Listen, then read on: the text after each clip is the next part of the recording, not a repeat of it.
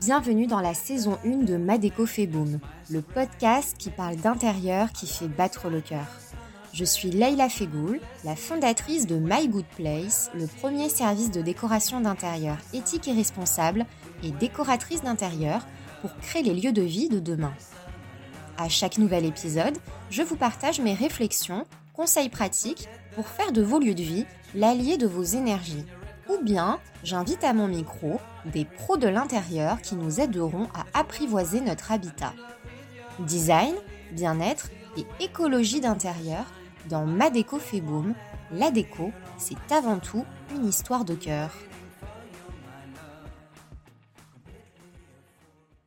Dans cet épisode 15, je reçois un duo d'entrepreneurs engagés pour un design d'intérieur plus responsable. Camille pour le beau et Grégoire pour le bon, cofondateurs de Très Éco Design, Camille et Grégoire nous parlent d'ameublement éco-responsable. Oui, mais qu'est-ce qu'un meuble éco-responsable? Comment déjouer le greenwashing très présent dans le secteur de la décoration d'intérieur et à qui peut-on vraiment faire confiance? C'est le sujet du jour et celui que Camille et Grégoire tentent de décomplexifier à travers le développement de leur éconotation d'ameublement. Bonjour à tous et bienvenue dans le podcast de Madeco fait boom. Aujourd'hui, pour ce nouvel épisode, en ce lundi, j'ai euh, à mon micro, j'ai le plaisir d'avoir à mon micro Camille Coustet et Grégoire Girard, les cofondateurs de la marque Très Eco Design, une marque de meubles neufs, éco-responsables et bien plus. Mais je les laisse nous en parler euh, euh, avec plus de détails juste maintenant. Bonjour Camille et Grégoire, comment allez-vous? Bonjour. Bonjour, très bien. Alors, merci à vous d'avoir accepté mon invitation. Euh, ça me fait vraiment très plaisir euh, d'avoir euh, des entrepreneurs comme vous qui se sont attaqués à un problème aujourd'hui assez récurrent pour les consommateurs qui souhaitent acheter du mobilier éco-responsable. Alors, bah, pour commencer, je vais vous demander de vous présenter chacun à votre tour pour nous parler un petit peu de vous et puis de, de votre parcours. Donc moi, je suis Camille. Ça fait une dizaine d'années que je suis chef de produit dans le secteur du design. J'ai acheté pour des grandes maisons comme Le Printemps, Made in Design. Et maintenant, je suis cofondatrice avec Grégoire. Et donc moi, je suis Grégoire, cofondateur de 13 Eco Design, la, trentaine, installé à Marseille. Et euh, moi, je m'occupe euh, de la partie impact euh, environnemental et social de, de la boîte. Et alors du coup, on va justement parler un peu de, des meubles éco-responsables. Moi, j'ai une question que j'ai bien envie de vous poser, et à mon avis, c'est la question que tout le monde se, se pose en tant que consommateur, parce que finalement, le mot éco-responsable, on ne comprend pas tout à fait très bien ce que ça signifie. Qu'est-ce que c'est selon vous un, meuble ou un objet de déco quelconque dit éco-responsable? Parce que la notion paraît complexe comme ça. On a l'impression que, que ça veut dire que c'est made in France forcément ou pas, que c'est des matières naturelles, mais on ne sait pas trop. Oui, donc effectivement, c'est une notion qui peut paraître complexe, éco-responsable pour le mobilier. Mais finalement, ça, ça, répond à quelques questions euh, basiques. déjà, la, la, base pour un meuble éco-responsable, euh, si on fait le parallèle avec euh, ce qu'on voit dans la fast fashion, la première question, c'est est-ce que c'est un meuble qui répond à un réel besoin que vous avez? Euh, Si c'est euh, si du mobilier dont vous n'avez pas besoin et, et que vous allez jeter au bout d'un an et demi parce que parce que dans un an vous avez prévu de déménager, et ben c'était c'est pas éco-responsable, même si c'est un meuble de seconde main. Euh, c'est la première question. La première question, c'est la question du besoin. Ensuite, bah, la deuxième chose, alors nous, c'est pas ce sur quoi on travaille, mais il y a déjà plein de meubles sur le circuit. Un meuble, le meuble le plus éco-responsable, c'est le meuble de seconde main qui est près de chez vous. Donc regardez d'abord s'il y a de la seconde main disponible près de chez vous. Mais ce qui est difficile dans le meuble, c'est que bah, ça répond à, beaucoup de choses différentes. On a besoin d'un meuble d'une certaine taille, d'un certain coloris, euh, et dans le marché de la seconde main, il n'y a pas toujours tout ce qu'on veut. Et quand on part sur du neuf, bah, il y a quatre grandes choses qu'il faut se demander. C'est dans quelle matière c'est fait? Est-ce que c'est une matière qui a un impact fort sur la planète ou pas? Euh, Est-ce que c'est produit loin de chez moi ou pas? Est-ce que c'est produit euh, en Asie, en Amérique du Sud ou euh, localement? Est-ce que c'est un meuble qui est solide? Est-ce que euh, quand je vais faire un, deux, trois déménagements, je vais facilement pouvoir le démonter, le remonter? On pense tout de suite au meuble Ikea qu'on remonte, qu'on démonte et qu'on remonte une seule fois dans notre vie parce que bah, après on peut plus rien en faire et toutes les chevilles cassent. Et ensuite, qu'est-ce que ça devient en fin de vie? Est-ce qu'on peut le recycler ou pas? Donc, les quatre grands points, c'est ça. La matière, le lieu de production, la durée de vie et la fin de vie. Oui, donc si je comprends bien, il y a aussi en premier lieu vraiment cette dimension que tu as rappelée et que je trouve super important, c'est déjà de définir son besoin pour justement pas partir dans une consommation un peu inutile et vraiment être au point sur ce dont on a réellement besoin, donc en termes d'utilité et même de fonctionnalité et puis tu, as dit quelque chose de très juste, c'est que aujourd'hui c'est vrai que chiner c'est vraiment génial. Moi, moi, à titre personnel et même dans mon activité, j'adore faire ça aussi pour mes clients. Mais parfois, quand on veut faire vraiment du sur-mesure et trouver quelque chose qui soit dans le bon coloris et dans les bonnes dimensions par rapport à notre intérieur, on est obligé de passer par du neuf. Effectivement. Et, et, dans ce cas, l'offre de neuf de mobilier, c'est hyper compliqué pour s'y retrouver parce que y a, toutes les marques prennent au moins d'un point, point, de vue communication le virage de l'éco-responsabilité et chacun met en avant ce qui fait de bien. Et, là, c'est un milieu où c'est pas si simple de s'y retrouver. Et alors, tout à l'heure, tu as parlé de localité. c'est un des critères que toi, tu prends en considération, du coup, pour pouvoir déterminer un, objet comme étant éco-responsable, donc le fameux Made in France. Mais est-ce qu'on pourrait faire un peu le point et est-ce que tu pourrais nous donner ton avis là-dessus sur la notion de, Made in France? Est-ce que le fait que ce soit toujours fait bah, en France ou même tout simplement qu'on ait l'appellation Made in France, cette indication sur le produit, est-ce qu'on peut véritablement se fier complètement à ça ou est-ce qu'il y a des choses à savoir justement sur ce fameux Made in France? Sur le, sur le Made in France, c'est un sujet qui est complexe et qui pourrait faire l'objet d'un podcast entier. Mais euh, le Made in France, il y a deux choses. La première, Made in France, c'est un argument de communication globalement. Euh, si on veut être sûr de faire un achat Made in France, c'est-à-dire un achat où il y a plus de 50% de la valeur ajoutée du produit qui a été produite en France, il faut se baser sur le label Origine France Garantie, qui est le seul label valable de ce côté-là. Euh, parce que le Made in France, ça veut dire que le meuble a été produit en France. Donc d'un point de vue éco-responsable, l'éco-responsabilité, c'est quelque chose qui est, qui est très large et chacun peut avoir ses sensibilités et elles peuvent être différentes d'une personne à l'autre. Le Made in France, il y a une chose qui est sûre, c'est qu'en matière d'éco-responsabilité, ça permet de maintenir des emplois en France, de transmettre un savoir-faire. Sur toute la partie sociale, c'est une bonne chose. Sur la partie impact environnemental, là, les choses deviennent plus compliquées. Je vais prendre un, exemple euh, un petit peu euh, caricatural, mais si je suis une entreprise qui fabrique en France du mobilier de jardin en acier, que j'importe mon acier, la matière première, d'Inde, par exemple, où l'acier est pas du tout recyclé, où le, le mix énergétique, donc l'énergie utilisée pour créer cet acier en Inde, bah, est principalement basée sur le charbon, et que je l'importe en bateau et qui fait des milliers de kilomètres, bah, je peux fabriquer mon, mon meuble en France, mais l'impact environnemental va être très certainement bien pire que un même fabricant de mobilier de jardin en acier qu'il le fait en Italie à partir d'acier recyclé localement dans une, avec une usine qui est indépendante énergétiquement. Donc, les choses sont plus complexes. Made in France, c'est un indice, on va dire. Si, c'était une chasse au trésor, c'est un indice, mais c'est pas une réponse.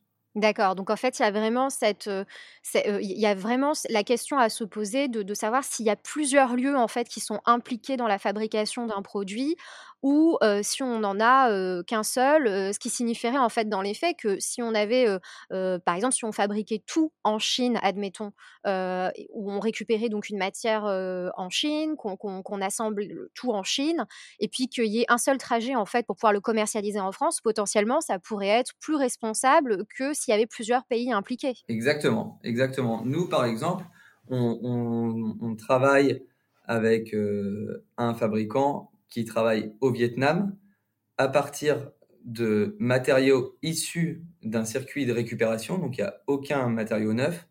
Il fait travailler des personnes qui sont loin de l'emploi, donc des gens qui globalement cultivent du riz, sont des communautés autonomes, et sur les périodes de l'année où ils n'ont pas de travail, bah, ils façonnent euh, des bancs, des chaises.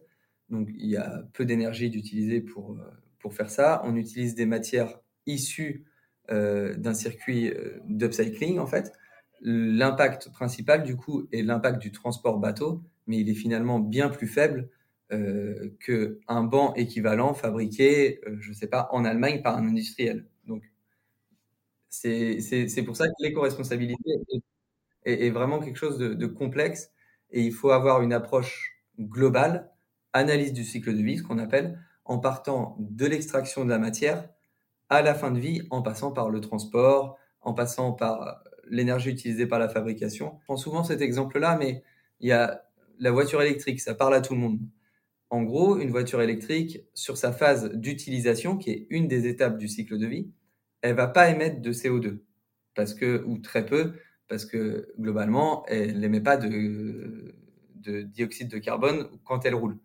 Par contre, il y a d'autres phases qui sont des phases de fabrication de la batterie, d'importation en bateau de la batterie qui vient de loin, et la fin de vie qui demande de l'énergie pour recycler cette batterie, bah, tout ça, ça émet du carbone. Et il faut comparer les émissions de carbone globales sur toute la vie de la voiture à une voiture thermique pour être, euh, pour, pour être scientifiquement juste en fait.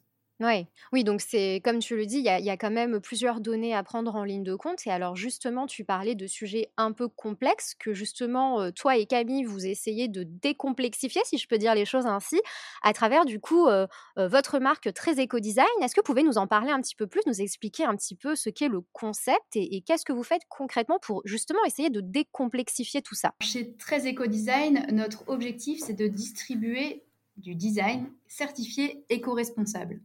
L'histoire, c'est qu'on a fait des grosses rénovations dans notre euh, maison, notre logement principal, et on voulait tout faire euh, sur le principe de la maison passive, choisir les bons matériaux, euh, vraiment avoir le moins d'impact possible. Et au moment de la meubler, on s'est retrouvé complètement démunis parce qu'on ne trouvait pas d'offres. Et quand on cherchait de l'information, c'était très complexe. Et moi qui connaissais bien le secteur du design, on, on, a voulu lancer une nouvelle plateforme de distribution qui allie donc le beau et le bon. Alors, le bon, c'est là où le bas blesse, c'est qu'on ne voulait pas se fier au label des marques, aux pages à propos, nos engagements. Et on l'a pris de manière scientifique avec, euh, donc, comme en parlait Grégoire, l'analyse du cycle de vie. C'est l'analyse de toute la vie d'un produit euh, pour pouvoir faire euh, nos choix. Euh, cette analyse du cycle de vie, c'est assez long, c'est scientifique, c'est complexe. Et donc pour ça, euh, clairement, un consommateur final est perdu face à cette donnée. Et on a eu l'idée de le transformer en éco-score. Euh, c'est une note de AE. Comme on voit le Nutri-Score sur les paquets de céréales, nous, on donne une note sur tous les meubles pour pouvoir permettre de les comparer facilement et de lire l'information de l'impact environnemental en, en un clin d'œil.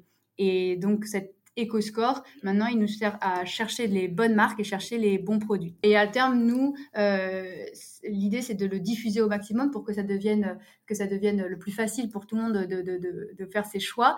Et on est dans le, le développement aujourd'hui d'une plateforme pour collecter toute l'information pour que les marques puissent, puissent avoir accès à cet EcoScore. Et donc, si je comprends bien, ça veut dire que sur le site en fait de Très Eco Design, euh, concrètement, euh, euh, par exemple, toi et Grégoire, vous proposez en fait des, produits donc de design d'intérieur, donc de, de, de, l'ameublement en fait et de la décoration d'intérieur à l'achat.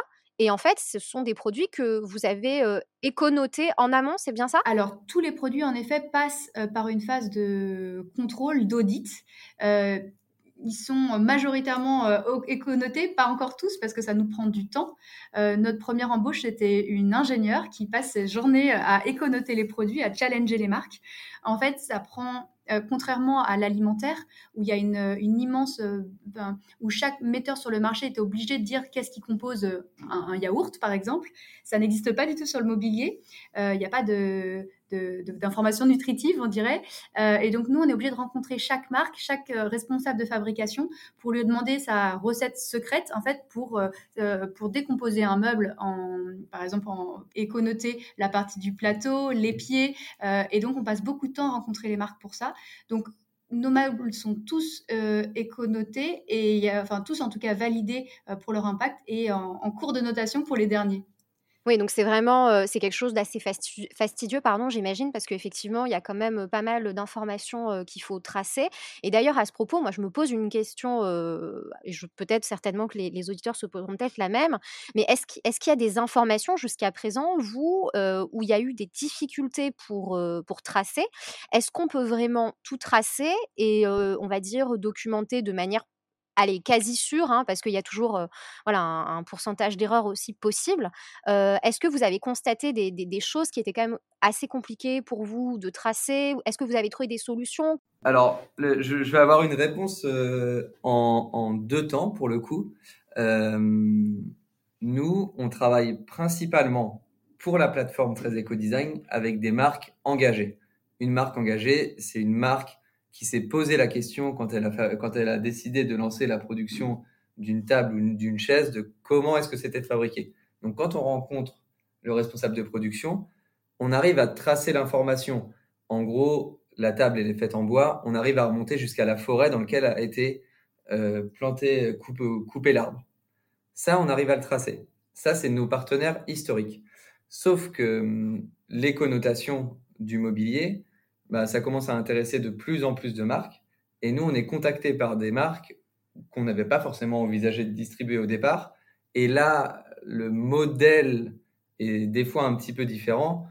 Pour le faire vite, une grande partie du mobilier en France qui est acheté par des marques, mais qui ne fabriquent pas eux-mêmes les meubles et qui l'achètent dans un, un, conteneur en Asie, quoi, globalement.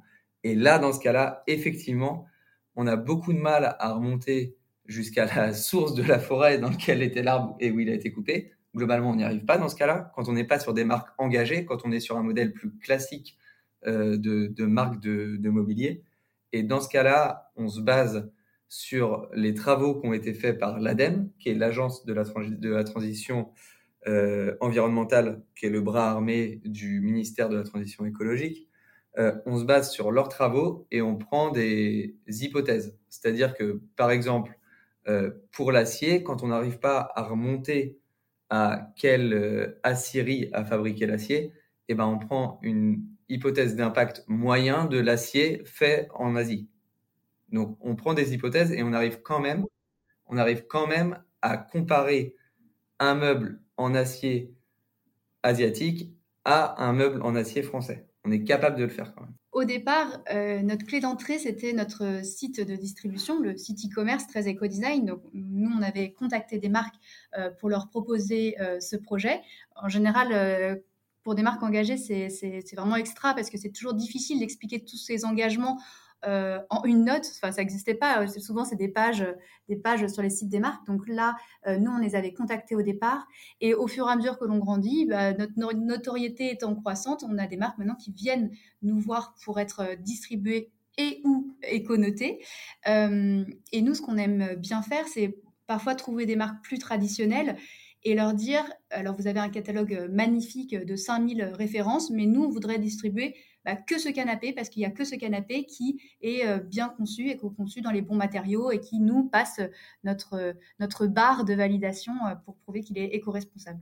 Pour, donner un ordre d'idée, entre les marques que nous, on, a, repérées et les marques qui viennent vers nous euh, pour être éconotées, à la fin, nous, sur le site Très Eco Design, on distribue que le mobilier à faible impact environnemental globalement, sur 100 produits, il y en a 80 qui passent pas. À la fin, sur les 100 produits qu'on étudie, il y en a une vingtaine qu'on met en ligne sur notre site.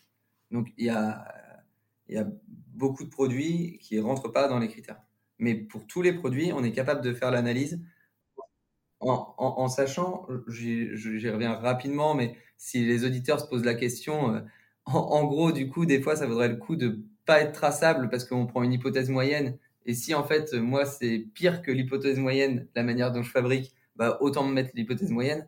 Ça, ça marche pas. Il faut savoir que les hypothèses, quand on prend des hypothèses et qu'on n'a pas la traçabilité, on prend des hypothèses minorantes. C'est-à-dire qu'on on, on, prend le pire des cas. Quoi. En gros, si, on sait, si, si mon fournisseur ne sait pas d'où vient son acier, moi, j'estime qu'il est fait euh, par une usine chinoise où il n'y a aucun suivi. Vous faites vraiment un, énorme filtre, en fait, hein, parce que, en fin de compte, euh, euh, il y en a finalement, il n'y en a pas beaucoup en fait qui passent avec brio l'examen, j'ai l'impression. Parce que sur le site, il y a aussi le double point. Il y a la partie éco-responsable et design. Parce qu'il y a aussi des, des choses éco-responsables qu'on ne distribue pas d'un point de vue style. Et alors pour revenir sur les matières, parce que tout à l'heure vous avez parlé tous les deux de, bah, matières utilisées, puisque ça aussi c'est un critère que vous prenez en, considération. Alors aujourd'hui on constate de plus en plus de marques qui prônent l'utilisation et l'exploitation de matières naturelles, renouvelables et qui seraient écologiques justement parce qu'il n'y a pas de, traitement chimique utilisé sur, sur la matière en question. mais j'aimerais bien, je serais, je serais, intéressée de connaître un petit peu votre position là-dessus.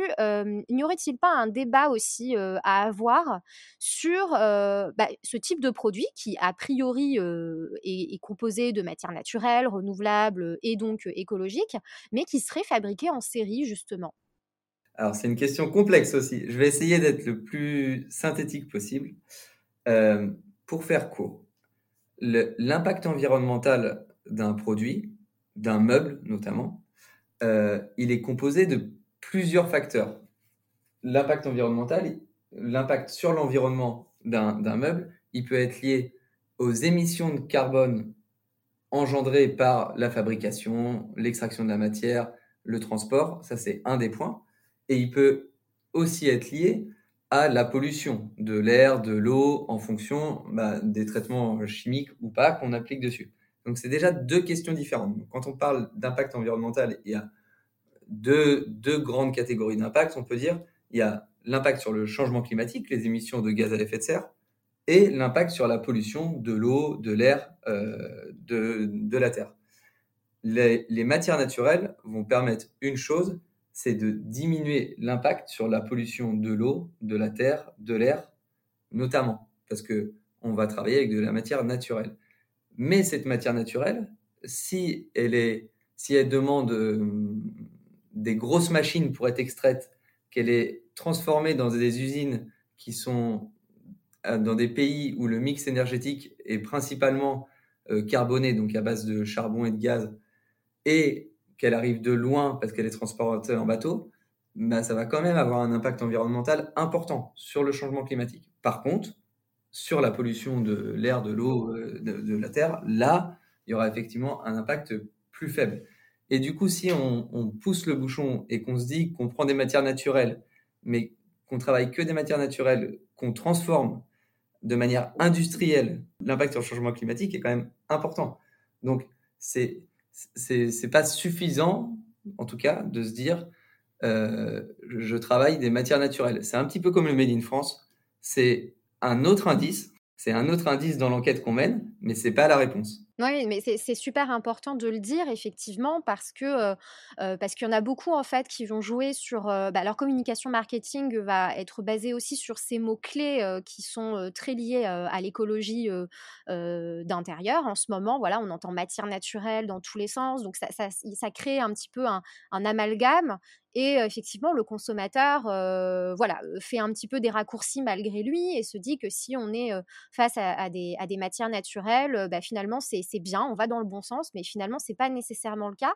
Et j'ai même envie de, dire que il y, a même dans la fabrication en série, c'est-à-dire que dès lors qu'on est aussi face à l'exploitation de matières naturelles, quand bien même elles seraient non traitées, etc., si on est dans une fabrication en série donc de masse, finalement, on n'est même plus dans une exploitation responsable de la matière naturelle. Oui, et, non, mais e, exactement, on est, on est tout à fait d'accord. Quand on est sur une exploitation industrielle de la matière naturelle, bah, du coup, on marche un petit peu sur la tête. Mais il faut, enfin, nous, on, se bat quand même aussi beaucoup pour ça, et il faut déculpabiliser le consommateur au maximum. Si vous achetez chez Fly un meuble en plastique, par contre, c'est sûr que ça ne fait rien avancer.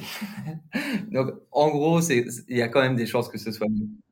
Et d'ailleurs, pour rebondir sur ce que tu disais justement sur, sur cette culpabilité qu'on essaye un peu de, on essaye un peu de ménager notre culpabilité, est-ce que chez Très Eco Design, est-ce qu'il y a le bon élève d'un côté et le mauvais élève de l'autre, ou est-ce que vous, vous, avez une manière de, de, tempérer un peu les choses dans votre sélection de marques? Alors, chez Très Eco Design, sur notre plateforme, l'objectif, c'est de mettre en avant les bons élèves.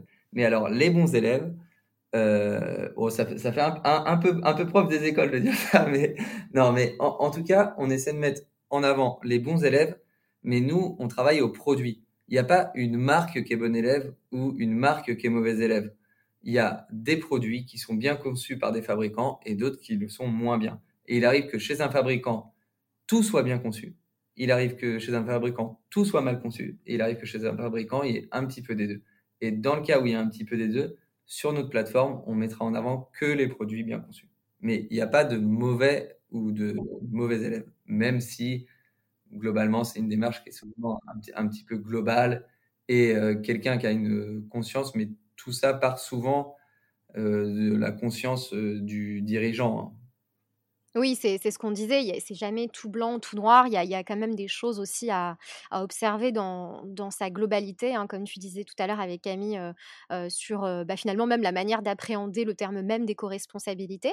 Et d'ailleurs, très éco-design, est-ce que vous, vous avez peut-être l'ambition ou le projet, ou peut-être même d'ailleurs que c'est d'actualité, je ne sais pas, d'accompagner éventuellement des créateurs ou des designers justement vers une création de produits un petit peu plus responsables? Alors aujourd'hui, effectivement, notre euh, outil, l'analyse du cycle de vie, il nous permet de faire euh, des priorisations de chantier quand on veut mieux fabriquer. Parce qu'on rencontre souvent donc des marques, on leur fait euh, leurs notes. quand on a des passionnés aux manettes en production et qu'on leur donne une note de B, bah souvent ils sont vexés, ils ont dit mais qu'est-ce que je dois faire pour passer à A? Moi je suis sûre de faire tout très bien. Est-ce qu'il faut que je change tous mes packaging Est-ce qu'il faut que je fasse toute ma, logistique différemment? Grâce à l'analyse du cycle de vie, on voit exactement quel moment euh, en fait dégrade la note. Et on lui dit, bah, euh, si tu changeais cette matière première dans ce produit, tout de suite, là, c'est là où tu aurais le plus d'impact. Donc, l'outil, en fait, il est variable et il permet euh, de, donner les conseils, en tout cas pour prioriser les chantiers. Et ensuite, ensuite, nous, ça nous permet de les accompagner pour mieux fabriquer leurs futurs produits. Parce qu'on peut simuler une chaise, par exemple, avec différents matériaux pour euh, calculer euh, sa note en anticipation. Est-ce qu'on peut imaginer un Yuka du design d'intérieur avec très éco-design peut-être euh, à plus long terme? Alors, on aimerait beaucoup, mais il y a un point qui fait que c'est impossible à date, c'est que Yuka, leur modèle, il y a une base de données commune à tous les produits de l'alimentaire où tous les fabricants de yaourt, de jambon, de poulet, mettent les informations nutritionnelles euh, du produit dedans et cette base, elle est open source. Yuka, leur mode de travail, c'est d'avoir fait un algorithme qui mouline ces données-là et qui donne une note. Mais sauf que la donnée était disponible. Nous, le gros travail qu'on est en train de faire, j'étais encore ce matin avec deux responsables de production, c'est de récupérer toute la donnée de fabrication. Donc, ce serait possible à terme pour toutes les marques qui ont joué le jeu de donner euh, les informations. Parce qu'on a besoin de connaître, je, prends l'exemple d'une table, c'est simple à, appréhender, la table, une table en bois avec des pieds en acier. Ben, on a besoin de savoir quel est le, poids des pieds en acier, pour savoir quelle est la proportion dans la table, d'où vient cet acier. Et à contrario, sur le plateau en bois, on a besoin de savoir ben, d'où vient le bois, quel poids il fait, et toute cette information, bah il n'y a qu'une seule personne qui l'a, c'est le responsable de production ou le responsable produit chez le fabricant. Mmh. Oui, donc il faudrait en fait que les personnes, effectivement, euh, ou en tout cas les marques, les entreprises, euh, jouent complètement le jeu de la transparence euh, pour que ce soit effectivement pertinent à, réaliser. En tout cas, pour les auditeurs qui peut-être ne savent pas ce qu'est Yuka, hein, je précise, bon, après c'est assez connu, mais on ne sait jamais. Yuka, c'est la petite application du coup qui sert à, passer au scanner les, petits codes barres pour essayer de savoir si ce qu'on va manger, le produit alimentaire, est bon pour la santé ou pas. Et c'est souvent basé sur la présence d'additifs. Voilà, petite parenthèse pour que les gens puissent, puissent comprendre. Et alors là, j'ai une question bah, plus personnelle à vous poser à chacun d'entre vous. Du coup, bah, je vais commencer par Camille. si, si par exemple, pour vous, vous deviez décrire un petit peu l'objet ou le mobilier ou la déco éco-responsable idéale pour vous, ce serait quoi? Alors moi, je vais parler d'un point de vue style. Pour moi, une pièce idéale dans son intérieur éco-responsable, c'est une pièce qui a du caractère parce qu'elle va marquer l'espace. On va vouloir la garder longtemps parce qu'on y, est, très attaché. Ça devient une pièce iconique, donc on va garder toute sa vie, euh, quitte à la transmettre à ses enfants parfois, euh, mais qui a aussi un style intemporel pour pas que ça se démode. Quand on voit euh, les icônes des années 50, euh, par exemple les fauteuils IMSS, eh bien 70 ans plus tard, elles sont complètement, complètement, complètement désirables. Et ça, c'est un bel exemple de meuble qui, a une très très longue durée de vie et un très beau caractère. Moi, pour ma part, bah, je, je peux que rejoindre Camille. C'est un, truc qui est hyper important sur le design. On peut faire tous les efforts qu'on veut si on choisit du mobilier à la mode entre guillemets et que tous les deux ans on refait son salon, bah ça n'a pas de sens. C'est comme dans la fast fashion. Euh, un, un, canapé, c'est pas fait pour durer deux ans, c'est fait pour durer plutôt 15 ou 20. Et du coup, bah, prenez le temps d'acheter quelque chose qui vous plaît vraiment, euh, d'une qualité bah, un petit peu supérieure. C'était les, les, les qui, qui disaient ça, des, des designers on est choqué de payer une chaise le même prix que sa paire de baskets. Et c'est quand même euh, un point qui est vraiment embêtant. Franchement, acheter des beaux produits en mobilier, ils vont vous durer 15 ans. Il n'y a pas de raison d'acheter un truc qui va casser au bout de 3. C'est, c'est, pas une belle chose, une bonne chose. Et du coup, dans le design et dans la qualité, c'est le, point important. Et du coup, bah, pour moi, un, moi, je je suis plus euh, côté euh, scientifique. Donc, un, une belle pièce éco-responsable, bah, c'est une pièce où, dès le départ, la personne qui l'a dessinée a pensé à est-ce qu'on va pouvoir la livrer à plat ou l'empiler? Est-ce que la matière que j'utilise, c'est une matière à faible impact et que je trouve localement? Euh, si, si, je fais une table avec une essence exotique, bah, ça n'a pas beaucoup de sens. Est-ce que cette matière-là, elle s'intègre dans un circuit de recyclage qui existe déjà?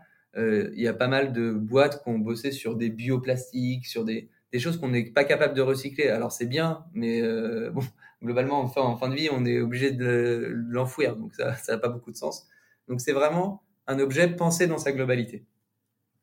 Mmh, et c'est super intéressant ce que tu viens de dire. Je, rebondis parce que tu parlais du recyclage. Effectivement, il faut se poser la question aussi, je pense, de voilà, est-ce que ce, produit-là, derrière, il va pouvoir être recyclé? Mais on en revient finalement à ce que vous disiez tous les deux en début de podcast. en fait, ça peut pas non plus être le seul et unique critère parce qu'on sait que recycler aujourd'hui, bah, ça prend aussi beaucoup d'énergie. Donc, si on achète quelque chose simplement en se disant, bah, c'est super, ça va pouvoir être recyclé à la fin, bah, là, là encore, on est, on est dans quelque chose de, de contre-productif malgré toute notre bonne volonté. Donc c'est un critère parmi tous les autres que vous avez donné, Camille et toi. Exactement, exactement. Et mais ça reste quand même un indice. Encore une fois, si on est toujours dans notre enquête, ça reste un indice important. Il vaut quand même mieux que ce soit recyclable que que ce soit du tissu, du PVC et de l'acier, tout collé ensemble et puis qu'à la fin on puisse rien faire. Nous arrivons à la fin de cet épisode de podcast. Euh, alors, bah, du coup, Camille et Grégoire, où est-ce qu'on peut vous retrouver sur les différents réseaux sociaux si on est un particulier, qu'on souhaite se fournir avec du beau mobilier et du bon mobilier éco-responsable? Et puis, éventuellement, si moi je suis une marque et que je souhaite euh, bah, consolider mon engagement euh, pour l'environnement et faire appel à vous, comment je m'y prends? Si vous êtes un particulier, on a un site internet qui s'appelle trezecodesign.com. On peut nous retrouver sur nos réseaux sociaux, Instagram, Facebook ou LinkedIn. Euh, si on est une marque, euh, le mieux c'est de contacter euh, Grégoire ou alors contact at et on a une autre, euh, euh, on a une autre discussion aussi qui est en cours euh, en ce moment, c'est on, aide des archives d'intérieur, des décos d'intérieur à faire des choix plus justes pour les mobiliers qu'elles peuvent proposer à leurs clients. Et, dans ces cas-là, elles peuvent me contacter moi parce qu'on les aide à, à, proposer les bons meubles et, si, et à parfois à analyser des meubles qu'elles voudraient proposer pour vérifier s'ils sont bien éco-responsables. Eh ben, c'est super et puis alors je peux dire que ça pour le coup, ça change la vie des décorateurs, hein, parce que ça demande vraiment un temps fou aussi de notre côté, bah, de sourcer. Donc merci beaucoup pour ce superbe échange hyper intéressant sur le mobilier, neuf éco-responsable pour essayer de de décortiquer un petit peu plus ce qu'on entend par, neuf éco-responsable. Ça va très certainement être, utile. Merci, d'avoir accepté, mon invitation sur ce podcast. Un grand merci pour ton invitation. En effet, on est toujours ravis de discuter de ces sujets qui nous passionnent. Quant à nous, euh, nous nous retrouvons euh, dans les prochains épisodes de Ma Déco fait boom, comme chaque lundi, seul à mon micro ou aux côtés euh, d'un ou d'une invitée expert dans son domaine comme aujourd'hui, avec Camille et Grégoire, toujours autour de l'habitat beau, sain et durable. N'hésitez pas à vous abonner au podcast pour être notifié de la sortie des prochains épisodes et à partager le contenu s'il vous a plu. Et il ne me reste plus qu'à vous souhaiter de créer un intérieur qui fait battre votre cœur.